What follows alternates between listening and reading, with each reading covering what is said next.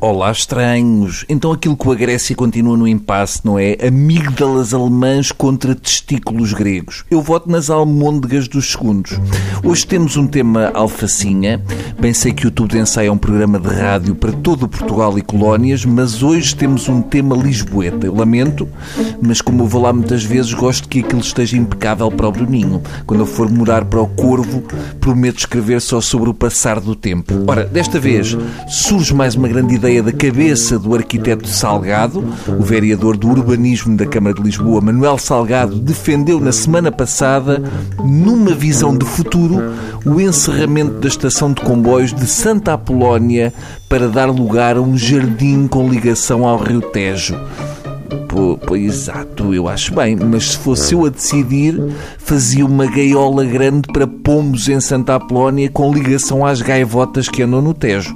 Ou então um mercado de gin, uh, ou em alternativa um albergue para tuk-tuks. Eu acho uma ideia péssima, ainda por cima vão rebentar com o monopólio. Ninguém compra o Jardim de Santa Apolónia para juntar à Estação do Rocio. Deixa lá ver se eu percebi bem. Portanto, puseram lá o metro, porque a estação continua a receber mais de 236 mil passageiros em média por mês, e agora afinal, e cito, não faz sentido ter estação de comboios no centro da cidade.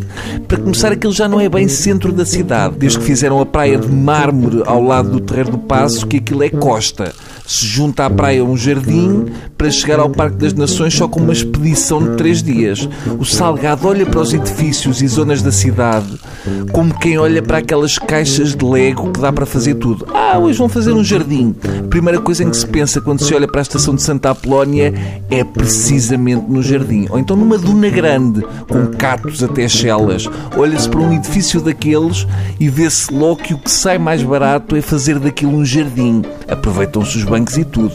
Eu fazia um jardim fixe, onde está o novo Museu dos Coches, até porque tiveram de deitar árvores abaixo para o fazer, e fazia na estação de Santa Apolónia o Museu dos Coches e Comboios. Cheira-me que ficava mais barato. Mas atenção, por mim até podem fazer uma floresta amazónica com catatuas nos Jerónimos, mas primeiro era fixe resolverem tudo o que está para resolver, porque depois vai ser só uma para somar a essas todas que estão por fazer. A confusão é tanta que podiam trocar a estação de Santa Apolónia pelos terrenos do Parque Meyer e depois permutar com a Feira Popular e no fim construir um jardim fixe na feira e os 143 mil metros quadrados de construção previstos para a feira iam para o Parque Meyer, um arranha-céus e na estação ficava o Parque Meyer que podia fazer trocadilhos fixes nos títulos das revistas com comboios. Está bem?